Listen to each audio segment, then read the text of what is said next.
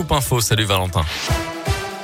Bonjour Mickaël, bonjour à tous. À la une de l'actualité, le doyen de la faculté de droit de l'université Lyon 2 a démissionné selon plusieurs médias. Il avait été suspendu de toutes ses fonctions à titre conservatoire. Pour rappel, le 20 décembre dernier, rue 89 Lyon avait révélé le témoignage d'une étudiante qui mettait Guillaume Protillère en cause pour des violences sexuelles. D'abord tombée amoureuse de ce dernier, la femme de 22 ans avait euh, décrit ensuite une relation d'emprise.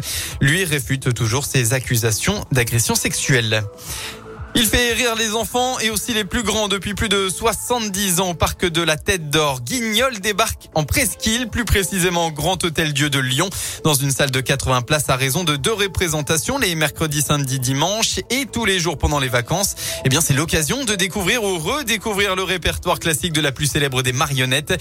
Rémi Valin, directeur du véritable théâtre Guignol du parc de la Tête d'Or et du Grand Hôtel Dieu et petit-fils des fondateurs. L'objectif est de pérenniser notre présence au Grand Hôtel Dieu, forcément, on va toucher une, autre clientèle de par euh, le secteur géographique, mais on a quand même notre clientèle historique du parc qui vient justement bah, nous voir redécouvrir Guignol sur un nouveau lieu.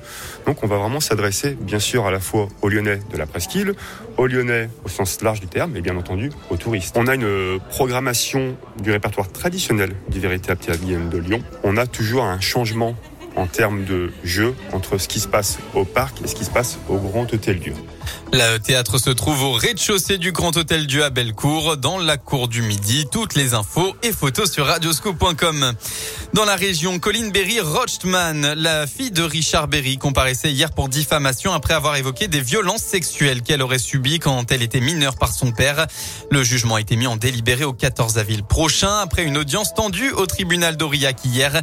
Tout est faux, a déclaré l'acteur à la barre.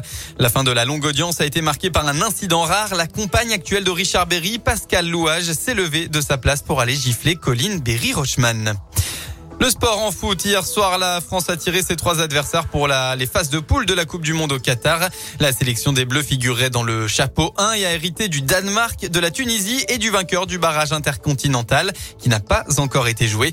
Il s'agira soit du Pérou, soit de l'Australie, soit des Émirats arabes unis.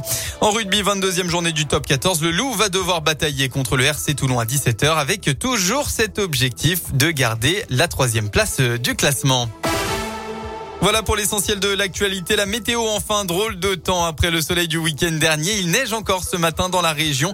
dans l'après-midi, les averses de neige vont se calmer dans le Rhône et les températures vont, elles, très légèrement augmenter. En effet, côté Mercure, il fera au maximum de votre journée entre 0 et 3 degrés.